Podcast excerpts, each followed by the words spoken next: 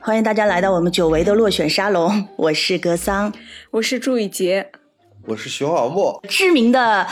Vlog 博主。呃，不敢不敢，不，那念 Vlog，那念 Vlog，这是我们的一个梗。VCD，央视专门的英文念法。是，就是必须要这样字正腔圆的，就念出来才有反差的喜感。OK，我 out 了。熊小莫其实有很多身份，就是对于我们就是经常网上冲浪的人来说，应该很熟悉，因为他不止在自己的领域发光发热，就是他也是一个特别热心公众事务议题的人，然后会参与很多就是热点话题的讨论。呃，树敌无数吧，骂他的人也不少，对吧？没有，格桑刚才在介绍小莫的时候，他说到在自己的领域，不仅在自己的领域发光发热，然后我就很想接下一句，还对别人的领域指手画脚。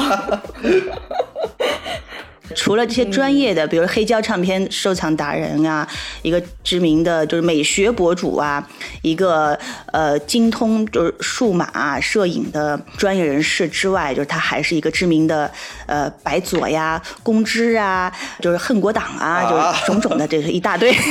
标签嘛。这个这一期节目有非常不好的预感。今天我们呃跟熊熊小莫一起聊一个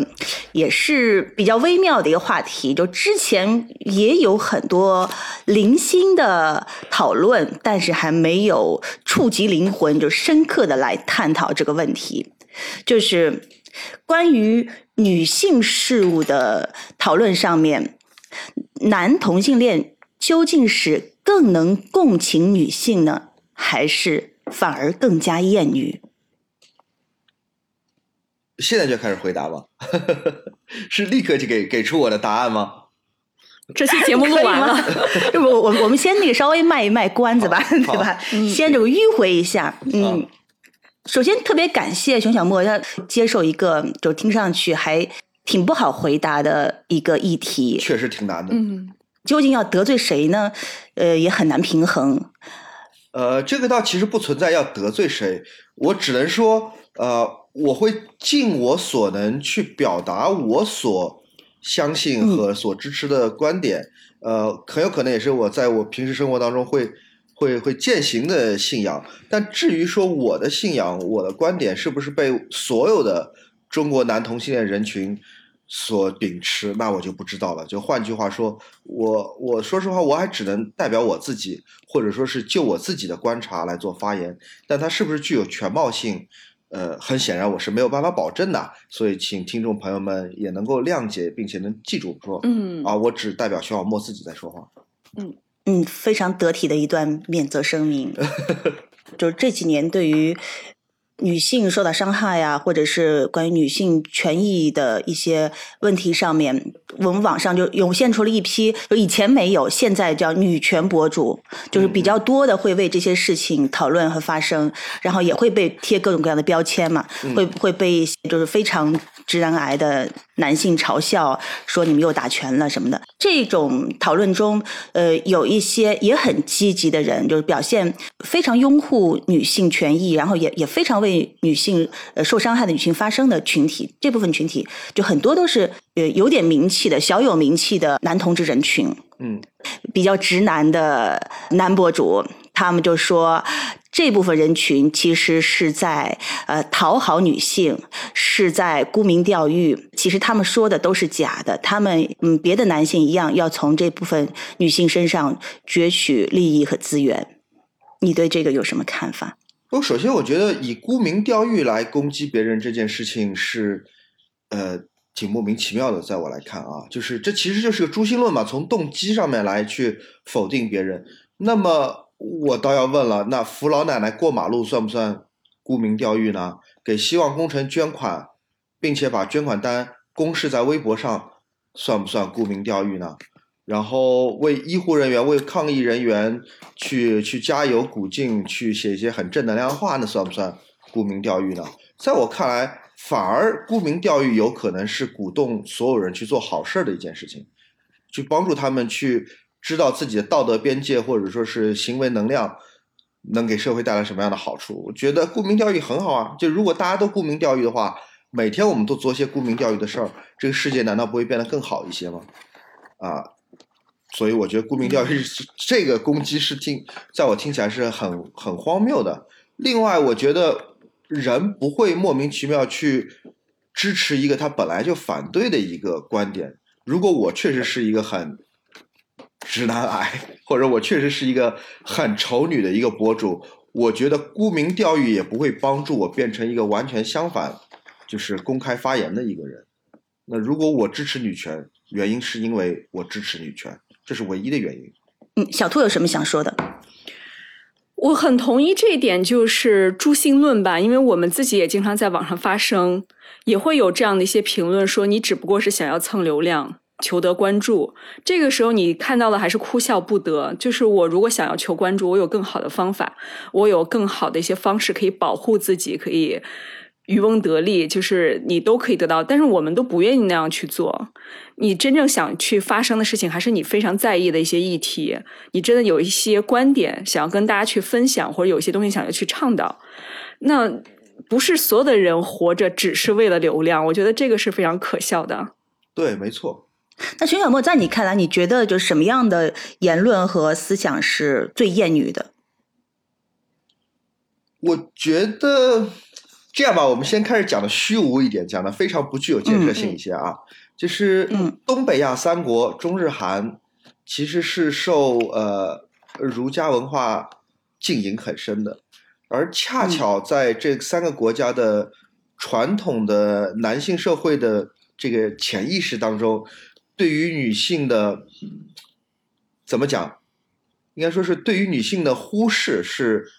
一个。共同的一个遗产，我说的是忽视啊，我说的不是蔑视或者说是仇恨。很多直男并不觉得他们丑女，很多直男觉得就是我并没有，我并没有不喜欢女性啊，我很喜欢女性啊，嗯呃，我也很支持女性啊。但是呢，这个社会就是这样运作的，这个时代和历史一直是这个样子规定的，所以。对，太对了。对他，所以当他们被男男权社会的这个这个这个规则和遗产所绑架的时候，他们自己并没有意识到他们是丑女的。嗯，相反，我认为在整个社会当中，呃，持有我们刚刚说的这种狭义的丑女的想法的人确实是少数，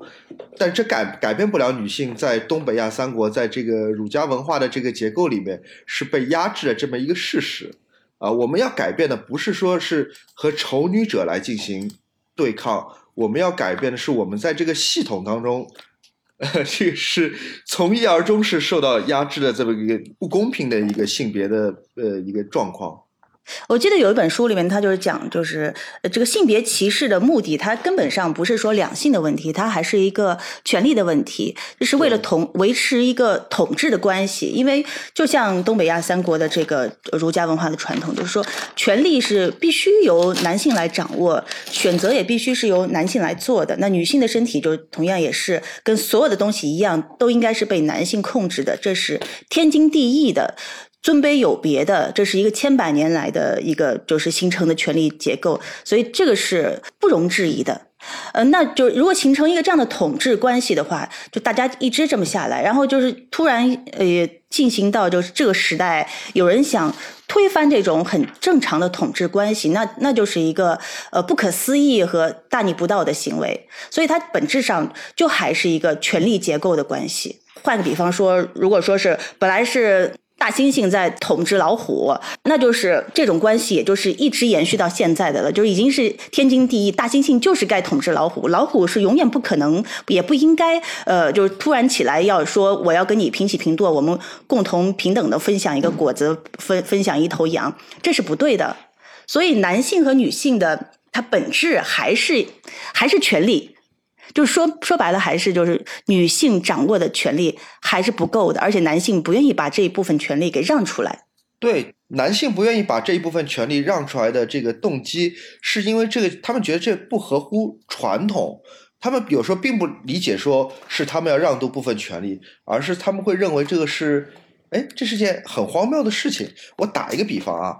有一些朋友们在网上夸赞女性，反而被骂，让他们感觉是。非常不公平的，呃，比方说一些记者在，这也是一个很大的问题。对，有一些记者，比方说他们在采访女企业家的时候，就出于个人就是真心的赞美，就是说哇，你果然把你的家庭事务，把你的妈妈的身份和企女企业家的身份平衡的很好，或者他说您真的是当今这个房地产业或者是这个制造业当中最美的 CEO。然后就很有可能就被一些网友质疑嘛，就觉得你这个说法这太不对了吧？你为什么一定要把女性跟家庭或者说跟美貌一定要捆绑在一起？为什么你采访这个这个王石的时候你就不说这种话？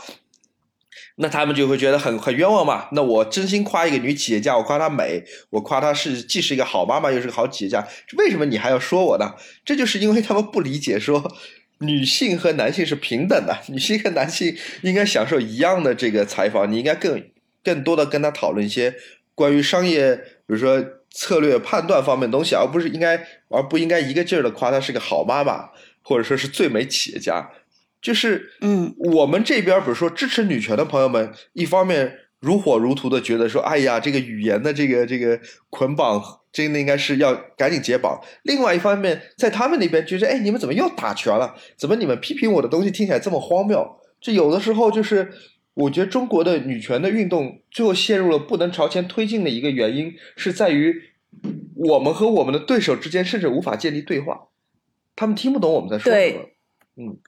嗯，这也是为什么，就是我其实我是更同情一些，呃呃，在这个阶段。较为温和的女性主义的呃想法和运动，哎，我说这话可能又要被左边和右边的又要被同时 杠了。但是我认为就是说，进步进如何衡量进步，就是我们要取得成就，我们要我们要日拱一卒朝前走。啊，那当然，现在微博上的，我觉得啊，这个这个言论自由啊，大家可能你你想说任何一种你你支持的观点都是对的，但是我个人认为，从建设性的角度来讲。特别激进的一个呃女女性主义的一个想法，我不能说错，我只能说，呃，暂时较难取得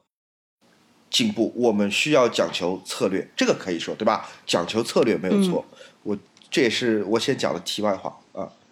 我刚刚想到有一点非常有意思的是，我们在讨论到男性对女性的一些呃看法和评论的时候，就是我也相信很多男性是尊重女性，但你知道这里面还是有很多的一些灰色地带。比如说，我认为很多男性他其实对女性的喜欢是一种好色，并不是发自内心的认认为男女平等。这个还是有一个很本质的区别。就很多人都会嘴上说我特别热爱妇女，但他们做的事情是一种非常男尊女卑的一种。含有阶级性的、阶级属性的这样的一个呃对待方式，所以我觉得这个所谓的喜欢女性、尊重女性，你到底是真心的发自内心的认为说这个人生来平等，然后男女是平等的，还是你只是只不过是好色？就是你谈到这个好色，我也想到了，是我们呃本期要讨论的，就是关于男同性恋对于对于女性的这个态度的问题。可能是就是因为这个原因，嗯，就是男同性恋他他对女性没有就身体上的渴望，或者是在肉欲上的要得到的这种想法，就他这个时候的呃男女的交往或者是协作，真正达到了一个比较平和，呃，然后也也比较有伙伴属性，就是就这部分东西。就简单了，所以的话，我们会看到有一些呃平权运动啊，也是女权的运动团体会和同志群体一起去完成一个游行。呃，在我看来，男同性恋人群和女性，特别是追求呃女性平的追求两性平等的女性之间，应该是个天然的盟友的关系啊。就我我是这么认为的，当然情况在中国稍微有一些不同。呃，首先说为什么我们会是天然的盟友？第一，就是在这个儒家文化的这个呃禁音当中，嗯，男同性恋一直是不存在的，就是这个群体是不存在的。这就好像女性关于自自身的自由的这个呼喊一样，这种呼喊也是不存在的。咦，士大夫阶级们放下写毛笔毛笔的字的手，这个左右一看，什么都没看到啊，这个天下太平啊，既没看到男同性恋在那边这个。这个凄惨的这个呼喊，也没有看到这个女性为自己不公平的命运在呼喊。那么在这个时候，在现代，在特别是在城市，呃，中产呃人群和社交媒体上面，当大家提出对于就是我们在于办公室，我们在于职场，我们在各个地方需要呃这个同工同酬啊这些问题的时候，啊这一部分相对较精英化的城市人群当中，呃女性和男同性恋他们能够形成盟友，不仅仅在权力伸张方面哦，不仅仅是在这方面，而且他们在消费主义上面也形成了盟友。大家就是女性朋友们都很喜欢李佳琦，对吧？他们觉得李佳琦是一个非常无害的男性的一个角色。就当他给你推荐口红、给你推荐消费品的时候，你不觉得这个人是有求于女性，或者说对于女性有任何的，就是就是谄媚之姿，只是觉得说啊，他是个好好 gay 蜜。那么，嗯，在在别的方面，就是女性也认为说，他们跟他们的男同性 gay 蜜之间有。更多聊的话题，因为在城市的相对比较精英的男同性恋当中，他们形成了一种亚文化，比方说他们会以女性的身份以姐妹相称，对吧？在男同性恋之间，嗯，他们以姐妹相称，他们会很喜欢呃女性歌手或者女性演员参演的作品。那么在这些文化上面，他们又好像形成了一种共情，所以他们可能形成了一个盟友。但事实上，我们只看的，我们刚刚讲的都是。较较为精英的这个这个城市青年群体啊，在这部分群体之外，女性并没有和城市男同性恋，呃，并没有和男同性恋形成盟友，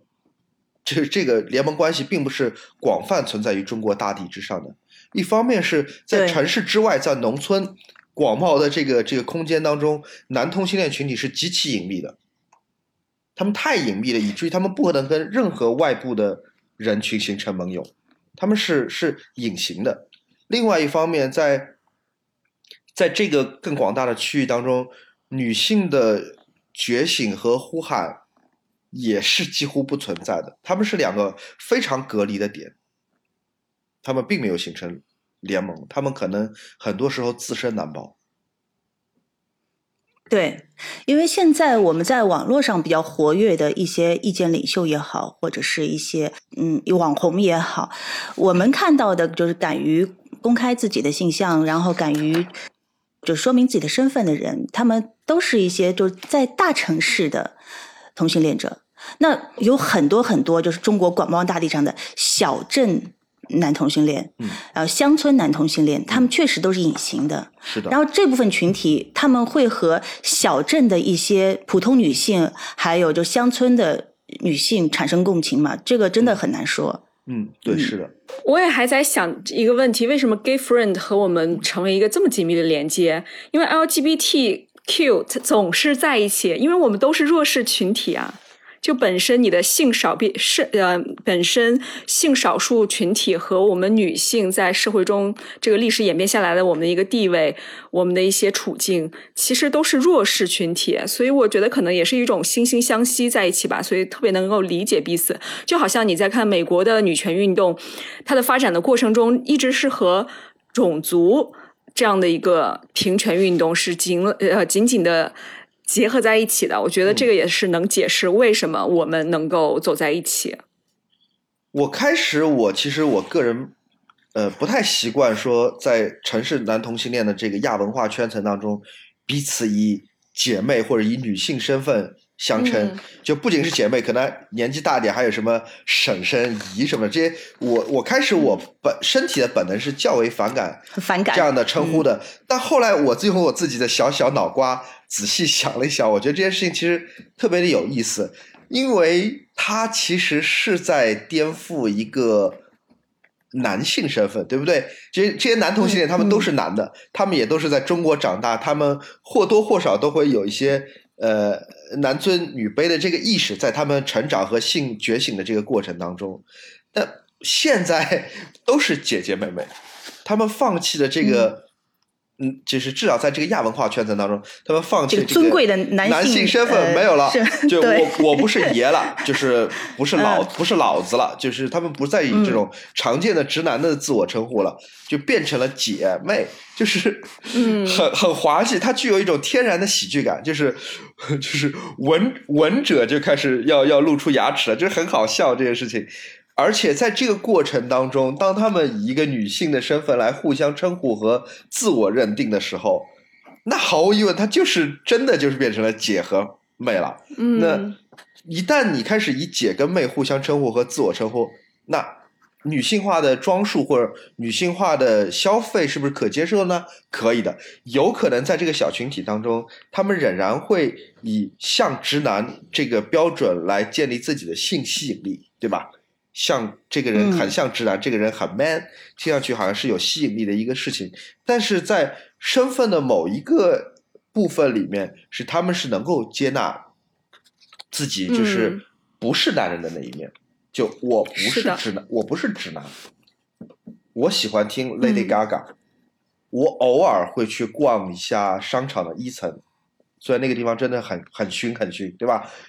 我会看一看双十一关于医美类产品的特价的信息。总而言之，这些无论是消费行为还是就是自我认定的这个部分，都会让让他们觉得说：“哦，我不是，我不是一个中国传统的那种男的，我不是那种晚上就是坐在露天的小摊上一边拍着自己肚子一边和朋友喝啤酒的那种直男。”我和他们不一样，嗯，那既然我和他们不一样，那一定会导致这些人 离女性更近。我是这么觉得，嗯。嗯，这里也就是有一个呃问题出现了，就是性别的一个流动性，就是从 sex 的角度来说，我们确实有男女之分，因为我们的功能不一样，我们的器官不一样。但是从真的就社会性别的角度来说，现在也越多的人开始意识到说，我们每个人身上是有一个流动的性别。然后我们所谓的这个女性，不过是一个社会长久以来文化和约定俗成这些习惯去塑造的一个女性，她是一个性别的演练。她本身有没有这样一个性别呢？她可能是不出现女性这样一个文化的。不出现女性就一定要穿粉色，一定是温柔的，一定是次次等重要的这样的一系列的社会符号。所以我觉得很多我的 gay friend 他们是有了这样的一个性别意识的觉醒。他们在探讨自己身上的真的到底是什么的时候，他发现自己身上是有一些女性的一面。就像其实我自己也经常在想，我身上也会有男性的一面，也会有女性的一面。这些都是天然存在的，而不是说我们在教育的过程中，然后不。不断的家长，然后学校、社会告诉你，女孩子应该这样这样，女孩子不可以像男生那样去爬树、去去玩一些很疯狂的事情。所以，那如果从性别的一个呃社会性别的一个学科来说，我觉得我就特别能理解熊小莫说的，为什么男性他也有诉求，他也需要喷香水，他也要那种很精致的 elegant 的那种生活方式，因为本身这样的一些诉求就存在我们的体内。对，就是嗯，特别可能中国上海不太容易感知到这种，但是中国北方，呃，特别是东北地区，往往文化呃还要补充我们山东地区，因为我作为一个 齐鲁儿女，我从小接受了这种儒家文化、儒学，然后大男子主义的这样，没错，我们那里也经常就是。会觉得一个男人稍微说话太温柔了，或者是对一个男人他对做一些女孩子信仰的一个天然的是非常正义的一个标准，就是大老爷们儿直来直去 是这样子的标准，对吧？要粗犷，要要甚至有一点粗野，对，才是 man 的一种表现。如果一个人他会讲究说话微妙和迂回的这个艺术，就无论他听起来是不是。很棒，但是有可能是不符合呃北方地区的像小莫这样对，像熊小莫这样精致的男子，在我们那里就会被 看成是异类。对，就是我有可能会需要变成一个，就是在 看电影的时候要假装自己，嗯，对，说操牛逼这样子，这样子的一个评判，对。我我刚想说，是比如说在东北地区，就是我不能说所有人啊，但我会注意到一个文化是，他们更倾向于把女孩子也培养成一个具有男性特征的这么一个角色，比方说彪悍，比方说是凶，或比方说是嗓门大，或者说是爽快，或者总而言之，是我注意到很多中国东北地区的女孩子是非常满足于自己。他表现出的那种男性化的一个特征的，就是在性格上的男性化啊。他有可能他打扮的还是很抖音系，或者说呃，就是这种美 美少女系的。抖音系。对对，但是呢，他很自豪于他的人格是非常爽快的一个女孩儿，就不墨迹，不拖泥带水啊，然后讲话我明白你意思，嗯。甚至是呃被别人评价说，哎，你真不像一个女孩儿，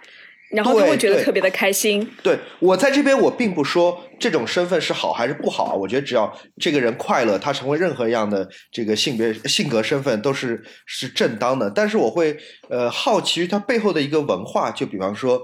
就他全家或者他周围的邻居什么都夸他是一个很帅气的女孩，都夸她是一个怎么样的一个女孩，就是这种标准是出奇的一致的。嗯呃，对，这可能里面也会有说，呃，更期望女孩也会更像男孩，但是没有人会期望一个男孩更像女孩儿，所以这边其实是有一个嗯上下之分的判断，对不对？就是权力结构的问题。就是你要是觉得我是一个北京大妞、大萨蜜，我就是就就很男孩子气，就是大家就会对你的期望就就会变得更美好，就觉得你已经在向掌握权力的方向的那那个性别气质靠近了。那这样的话，你的未来就比一个娇滴滴的人就更好。就好像肖战粉丝举报他们的那个同人文的时候，他们是抗议把肖战在那个呃耽美小说里面写成了一个女性。然后他们觉得这就已经侮辱了自己的偶像了，但其实这些人都是耽美小说的爱看者。然后看所有的耽美小说里面，虽然是两个男生在谈恋爱，但是就是肯定是最棒的，就是最牛的那个男的，他是男性的那个角色那个身份。然后呢，就是另外一阴柔的、娇弱一点的，他是一个附属品。然后在这种小说里面，虽然是两个男性，但是一定是那个强势的那个男性在掌握所有的主动权。然后呢，其实这种小说就跟我们传统意义上的那些就是两性的小说没有什么区别啊。他只不过虽然是两个男性的角色，但是他的这个权力结构还是这样的，就掌握权力的那个人，他还是我们就是中国传统东亚性的那个父权，然后另外的。另外的那个谈呃恋爱的对象，他还是我们东亚性的呃女性。这种小说的读者，她其实都是年纪还比较轻的女孩子嘛，呃，就腐女，呃，所以腐女她腐女能够举报，呃，把自己的偶像写成一个女性，就是腐女是比比正常的一个没有任何倾向性的女性还要厌女的。这只是一个特别奇怪的事情，所以就是就说明我们整个这个文化当中，无论是上一代还是下一代，无论是男性还是女性，他始终是对于那个掌握权力的呃那个群体是充满着向往，充满着慕强。但是对于代表女性的这这个角色的呃人群，无论是呃真正的女性还是呃男同性恋，他们都是充满的一种轻视、蔑视、鄙视的。嗯嗯。除了这个结构问题，这里面也有一点，它有一个非常明显的性别的二元对立，就是男性的一切是好的，男性身上的特征，比如说他的理性、他的宏大，呃，然后他的这样一个强壮，而女性的感性的、纤弱的、个人特性的，都是看成是一种次人一等的一种特质，所以我们从小被鼓励说，嗯。然后夸奖一个女孩说：“哎呀，你可真像一个男孩子。”他的潜台词就是在说女生的这些呃身上的这些不好的特质，对，它是非常劣等的。但是男孩的这些东西是很好的。你们女孩子总是 small talk，总是在那里说一些悄悄话，是很不大气的。然后你太感性了，然后你是这样的，是做不好。呃，你未来的这样的一个可能。跟男性一起竞争的这些职场的一些一些工作，所以我在想，这个刻板印象是一个长久以来形成的，包括西方也是这样。西方最早这样的一个刻板印象，其实是从宗教里面去把它诉说出来的。比如说，他们会认为说，呃，夏娃是亚当的一根肋骨，然后所有的这个宗教里面，还有神话故事里面，你会发现女性都是一个很他者的、很。依附于男性的这么一个角色，导致他们后来的这样人们的观念，包括他们的政治体系也出现了，就是女性嫁给了男性，他们变成了利益共同体。那么男性就是这个家里面能代表利益的这一方，不需要女生的声音，不需要女性出来进入公共领域的这样一个话语体系体系里面去发声。所以我觉得，好像对我们来说，这个是一个非常长久的一个困惑。我的观察是这样子啊，我不知道我说的对不对。就是当女孩在 从小到大被培养的时候，其实呃，老师、家长这个或者是她周围的流行文化，都是在告诉她说，啊，你要有拥有很多的花裙子，啊，你要你要你要举止得体，你要尽可能不要说出自己的想法，讲长大了之后你要嫁得好，你要就是做个乖巧可爱，看上去比你年龄小十岁的这么一个女孩，你要讲话非常的撒娇，你要成为。就是男性的附庸嘛，虽然这话没有直接讲出来，就是他整个被教育、被灌输的这个一整套东西，都是在让他成为一个此处打引号女性化的一个角色，然后又反过来怪他胸无大志。就是如果这个小孩子是用矛盾，对，如果这个小孩子是用英语教育长大的，你不能怪他长大之后不会说法语。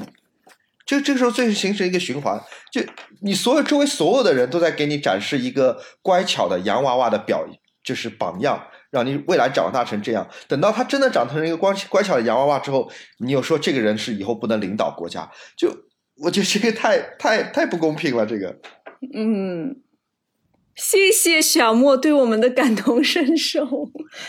提一个就是比较严肃的问题，有一种声音就是说。男性之所以对女性身体一直是资源是攫取的，是因为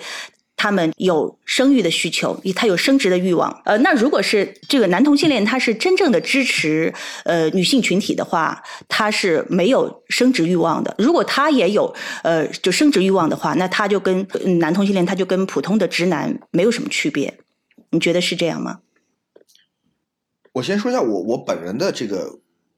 我自己的想法，然后再讲别的啊。就是我对于小孩子，呃，没没有欲求，我不会采取代孕的手段或任何手段来获取一个自己的后代，好把我熊家的香火传下去。这并不是，呃，并不是因为我支持女性，只是因为我怕小孩子，我真的很怕很怕小孩子。但我还是再重申一点，我今天讲的所有观点，基本只是从我自己角度出发，我不能代表整整个群体。呃，关于代孕这个话题，我其我觉得你刚刚想讲，其实就是代孕这个话题，对吧？关于代孕这个话题是一个非常尖锐的一个话题。我自己的观点一直认为，代孕跟性产业合法化是一样的。它听上去理论非常完完整，听上去很有道理。但是我知道，这个一旦开始实行合法化，它一定会带来很多这种伦理性的就是灾难。嗯，所以。我个人是非常非常反感把它当做一个合法化进程来进行讨论的这件事情。我觉得代孕合法化就会带来灾难。但是确实我知道，我也认识有男同性恋者在呃寻求通过代孕来获得后代的呃呃这么一个想法。一部分确实他们可能喜欢小孩子，那我不知道。还有一个很重要的一个原因是因为。他们需要需要需要后代，需要这个传宗接代的这个这个怎么讲？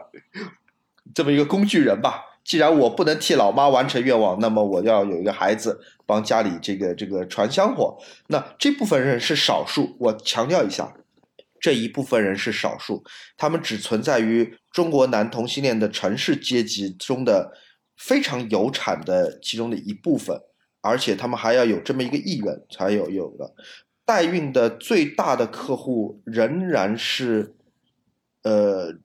就直男直女的 couple，这是代孕最大的，而且是，呃，大到压到大到就是比男同性恋客户要大好多好多好多倍的这么一个一个情况。然后我先开始回答回答回答你的问题，就是男同性恋是不是想要 女性的这个生育的资源？这个其实很难一概而论，就熊小莫不想，很有可能别人别人别人就要想，所以我们很难提炼出来说男同性恋群体这个群体是怎么想的，因为每个人想法都是不一都不一样，我们只能看到是一个比例，就是这个比例相对是是比较低的，而且在男同性恋群体当中，已经也在形成一个呃自我辩论和就是怎么讲。这这么一个机制，就包括我和我的有代孕想法的朋友，也会在非常友好的情况下来讨论说：“哎，你花的这个几十万，会不会对他人造成灾难？你你是怎么想到说做这件事情，并且嗯，就良心上或者说是在伦理上是没有没有瑕疵的。就我们也会通过就是温和或者不温和的手段，在内部再进行，呃，再进行辩论啊。当然，就是代孕这个话题，即便我自己是极力反对的，我相信你们可能也不一定支持，但是，他目前还是没有没有一个一个统一的一个答案的。他现在是没有没有一个一个定论的。我们能看到的都是在互联网上喊的最凶的、喊的最极端的人，对吧？我觉得我可能也算是某一种极端，就是我是旗帜鲜明的反对代孕。我觉得我算是某一种极端的一个想法，所以我的声音也是往往是最大的。因为大家你能看到的都是声音最大的人，但事实上可能百分之九十九的人是没有想法，他们既没有想法，他们也没有这个消费的行为。嗯，或者有的人他会提出，就是有条件的，在这种情况下，我觉得是可以的，但是那种情况不行。但你就是说，你认为是都不可以，这件事情只要存在，它它就会有很大的问题。对的，就是我觉得我五年前都不会相信自己说出这种话。我五年前我是一个自由主义者，我觉得女性有决断自己身体的一个权利。这句话我到现在还是相信啊，女性有决断自己身体的权利。但基于这个。信念，我在五年前认为女性是有卖淫和代孕的权利的，但我现在想法不同。我现在并不是否认女性的这个权利，而我会是认为说，会有人替女性说出来说，女性有代孕和卖淫的权利。这一些人他们并不是女性，因此出于这种恐惧，我反对代孕。我反而是因为我要尊重女性，我要反对代孕这件事情。嗯。哎，我不知道我有没有说明白，就是我还是拿卖淫来做。哎，我不知道我导致会不会导致我们节目被和谐啊？我还是拿卖淫来做个做做个那个案例，你们后期决定要不要删掉吧。就是女性有决定自己身体要不要营业的这个权利，但是我很害怕，一旦卖淫开始合法化、产业化，像荷兰或者是像别的国家一样，在中国这个事情会会会变形。很有可能，当我开始作为一个性消费者，在寻求有自由意志的这个女性性工作者的时候，我会发现她根本不是一个自愿的女性性工作者，而且我作为一个嫖客，我根本无所谓。这是我最恐惧的一个状况。他会告诉你说，我是一个自由意志的性工作者，但其实他根本不是。对，因为这个自由意志真的是很难界定，尤其是如果一个长期处于被操纵和被洗脑的一个呃年轻的少女，或者是甚至年纪再小一点，呃，那她嘴里所说的自愿不一定是真的是自愿。对，所以是为了保护处于弱势和低收入这个状况下的女性，不要成为这个代孕机器或者就是呃卖淫机器，我觉得这两件事情的合法化。都不能够开展，即便他们基于的理由是如此的，呃，高大上，对吧？女性有自觉身体权利，即便他们基于这基于这样我认同的理由，我也不认为他们是能够能够开放的。因此，就是作为潜在的消费者，男同性恋，对吧？我也觉得大家不应该去支持，呃，代孕事业，呃，我们只是整个代孕产业链这个灰色产业链很小很小的。呃，一一个比例的一个客户，因为大部分的男同性恋是不具有这个经济能力去进行代孕的，绝大部分人是不具有这个经济能力去代孕。但是我们还仍然不要去去赞美这个这个行为，不要去鼓励这个行为。我觉得这件事情是，呃，并不是出于要跟女性。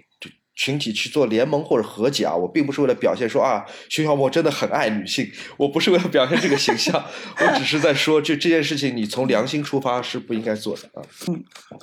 还有中国庞大的同妻群体，嗯，这个怎么讲？呃，确实，这个首先同妻这种这种这种事情，这种悲剧，就是父权在两个群体上做的孽，对不对？呃，但是我还有可能要讲一句不太负责任的话，就是很多时候同期他可能并没有形成悲剧，他们形成了一个非常牵强的一个家庭的组合，但是呢，最后他们的这个伴侣关系虽然并不伴随着爱情，就像大部分的直男直女的这个结婚五年以上的这个家庭一样，他们并不伴随着爱情，但他们事实上形成了一个一个伴侣的关系。我没有做过大规模的这个社会田野调查，我不能够打包票来这么说。但是据我近距离观察的几个小小的个例，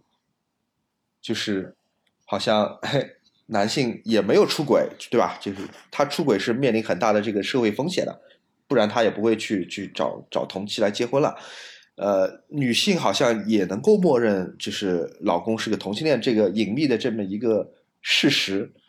最后他们还是每天就是 做饭带孩子，就形成了一个就跟所有的中国其他家庭差不多的一个状况，就是他并并没有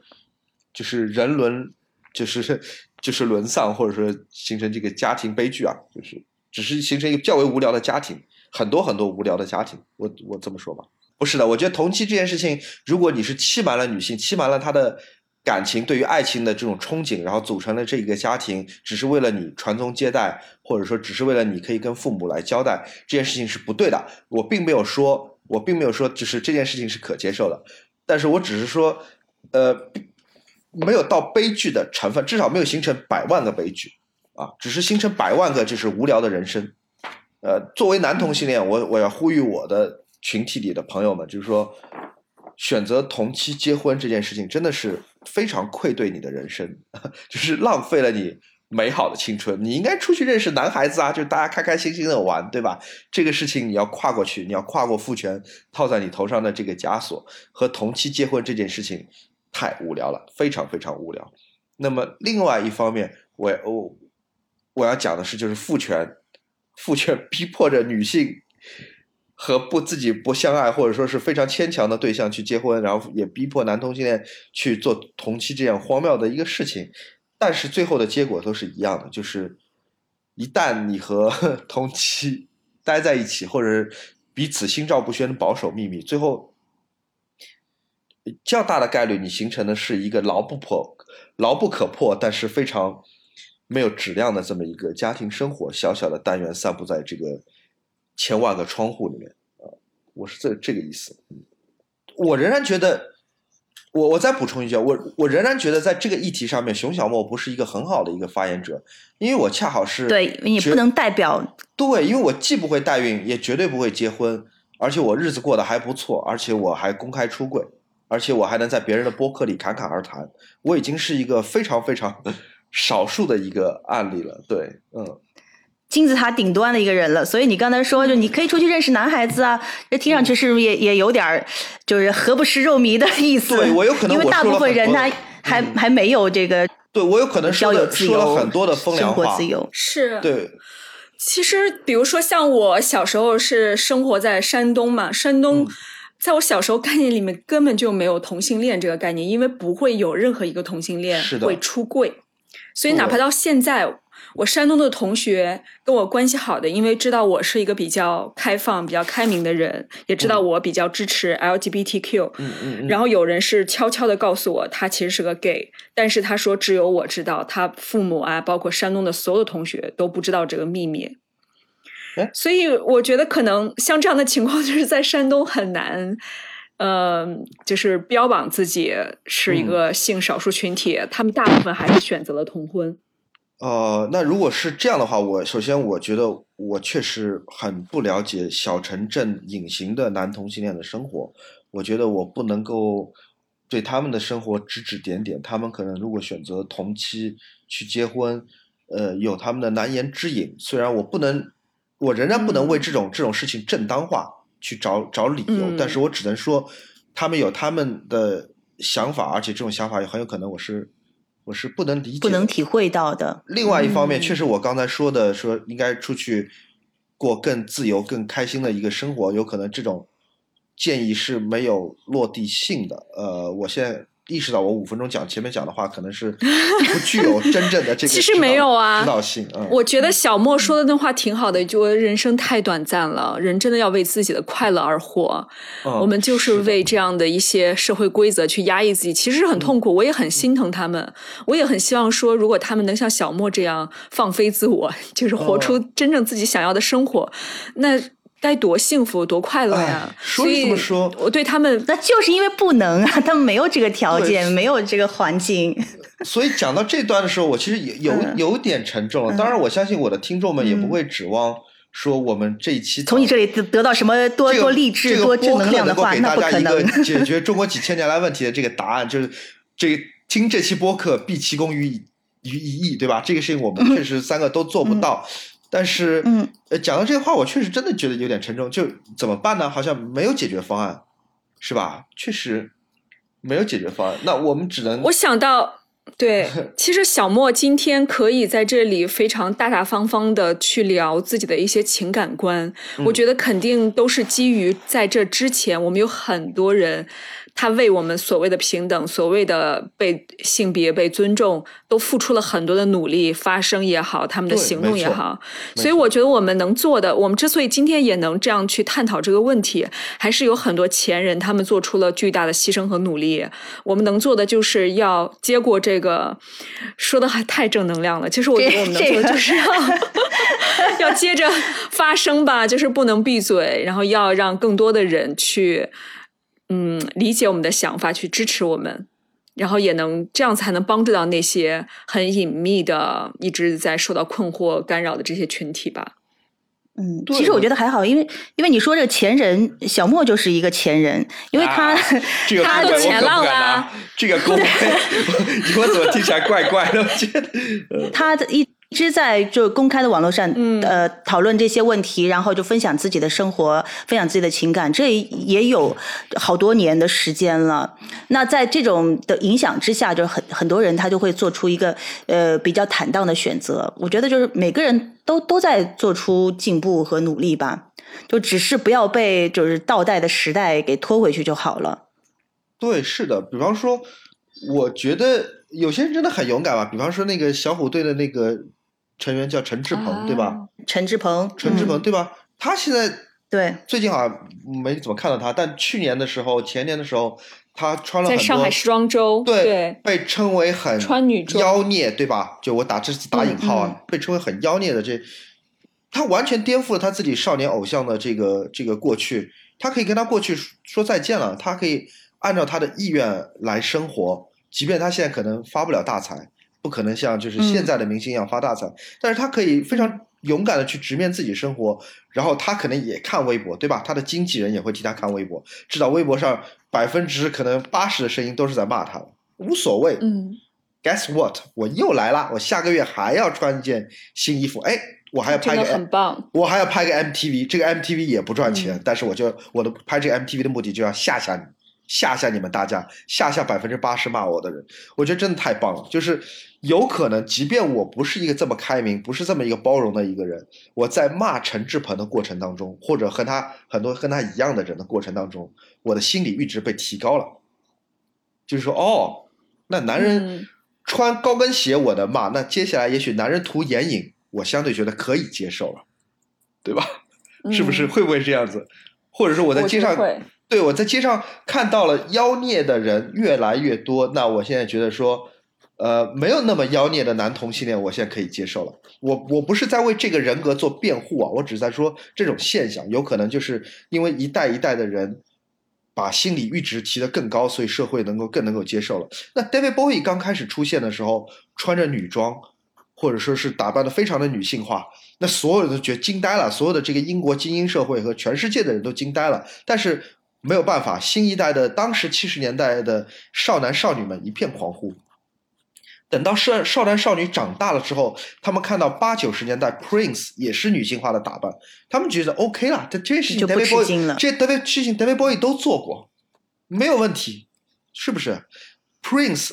涂口红、抹眼影、穿女装，仍然所有人都觉得这个人很 man，大家都觉得 Prince 是一个很 man 的一个艺人。那这件事情，我觉得要不是他的前辈 David Bowie 他们做过这件事情，Prince 可能不一定会有这样的一个一个一个好的见怪一个不怪了对舆论，对，没错，嗯。嗯，那我会希望说，我是吧？作为一个这个在豆瓣被骂成丑女和这个 支持代孕的人，虽然我也不知道为什么，但是我仍然在做、呃支持女性女性主义的事情。我觉得不是出于这个这个这个这个这蹭流量啊，不是出于这个我们刚才讲什么来着？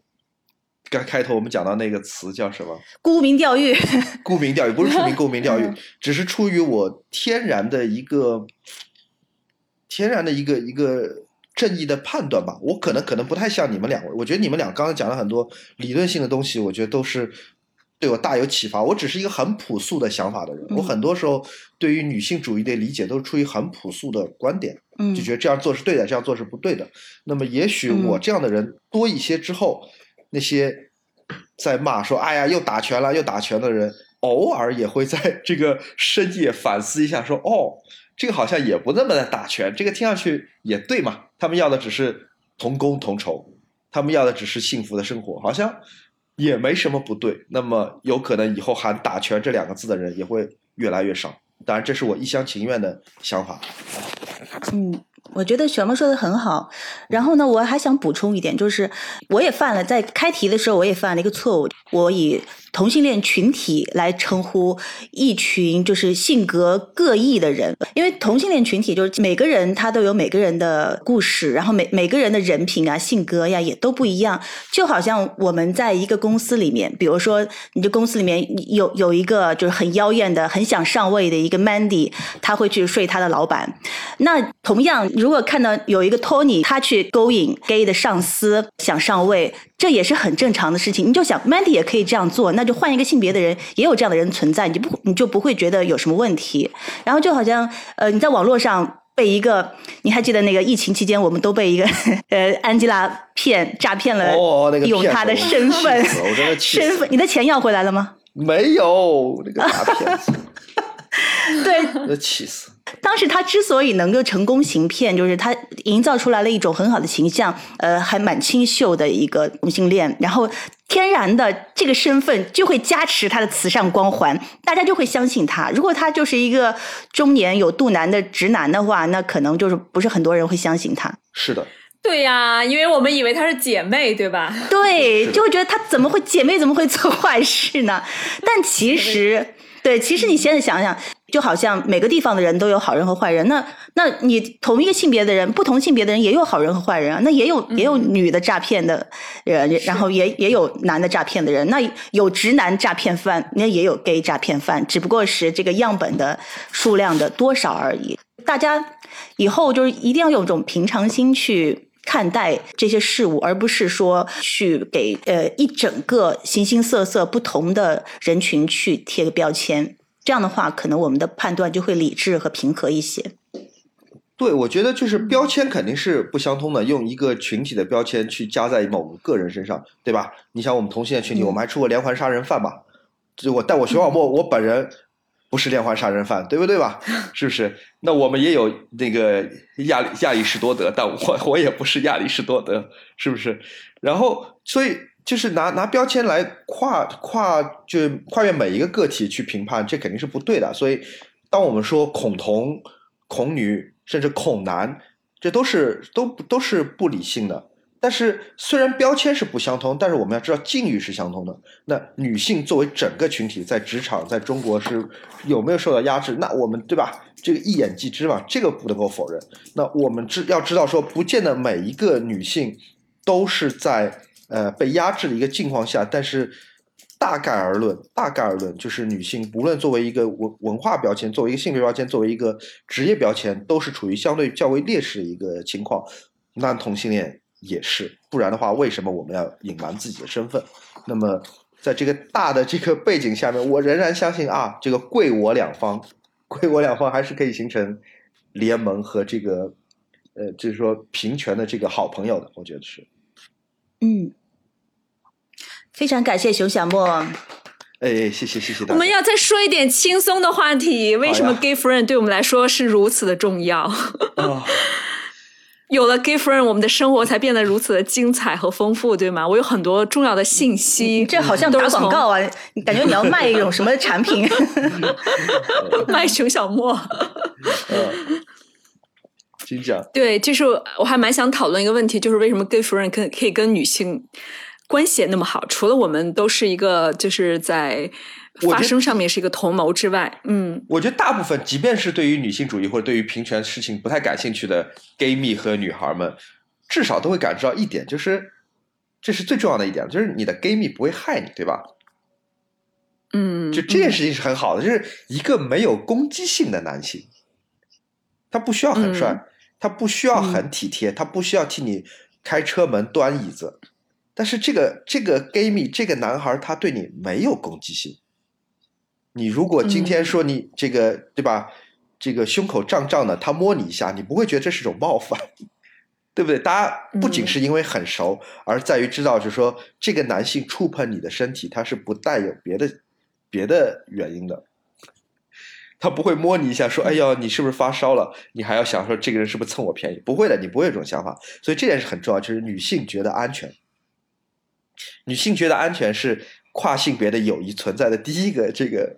第一个最重要的一个基石吧，对吧？我没有觉得我作为一个女性，我没有觉得我被我被我被我被侵害了。那第二就是，嗯，大部分的 gay 蜜其实不是像 Sex and City 里面，它是具有很强的时尚的观点或者审美的这个优势的，没有的。大家不要相信这种迷思，男同性恋不是天然在审美上高人一等的。我见过穿的真的很。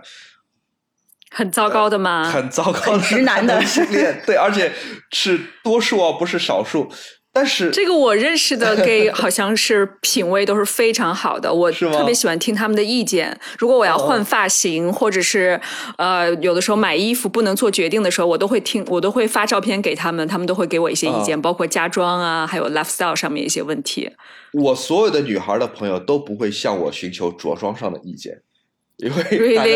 对大家都觉得说熊小莫帮你挑衣服还是算了吧。一方面可能是因为 因为你的领域不在这这上面嘛。我觉得就是大家对于说你只要是 gay 肯定就很有品味，这也是一个贴标签，也是刻板印象。呃，他 gay gay 的对自己的所长和自己的呃优点，可能是各个领域的。那医学界也有很好的 gay 啊，他可能不会很打扮，但是他他的这个专业知识是非常的精湛。那就是建筑师也有很好的 gay 啊，他他可能也是看上去很普通，但是他的这个设计图非常的漂亮。我觉得这还是回到刚才，就就不要 太刻板印象。你觉得是 gay 就能帮你弄头发、挑口红吗？不是的。对对对，我不是天生就会弄头发、挑口红、配衣服的啊，朋友们，我不会的，我还是要跟跟着别人学习的。但不重要，重要的是就是在这个男男同性恋这个这个 gay gay 蜜和女孩在一起的时候，他们是开心的，他们聊男人的时候是具有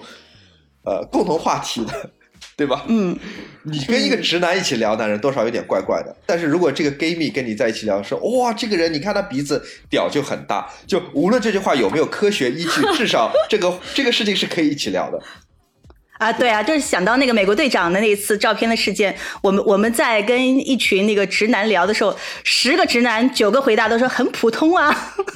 对，就是对。gay，你跟 gay 一起聊这些，就聊得很开心嘛。就无论就是有没有对社会有没有帮助，但至少这种话题就聊得很开心。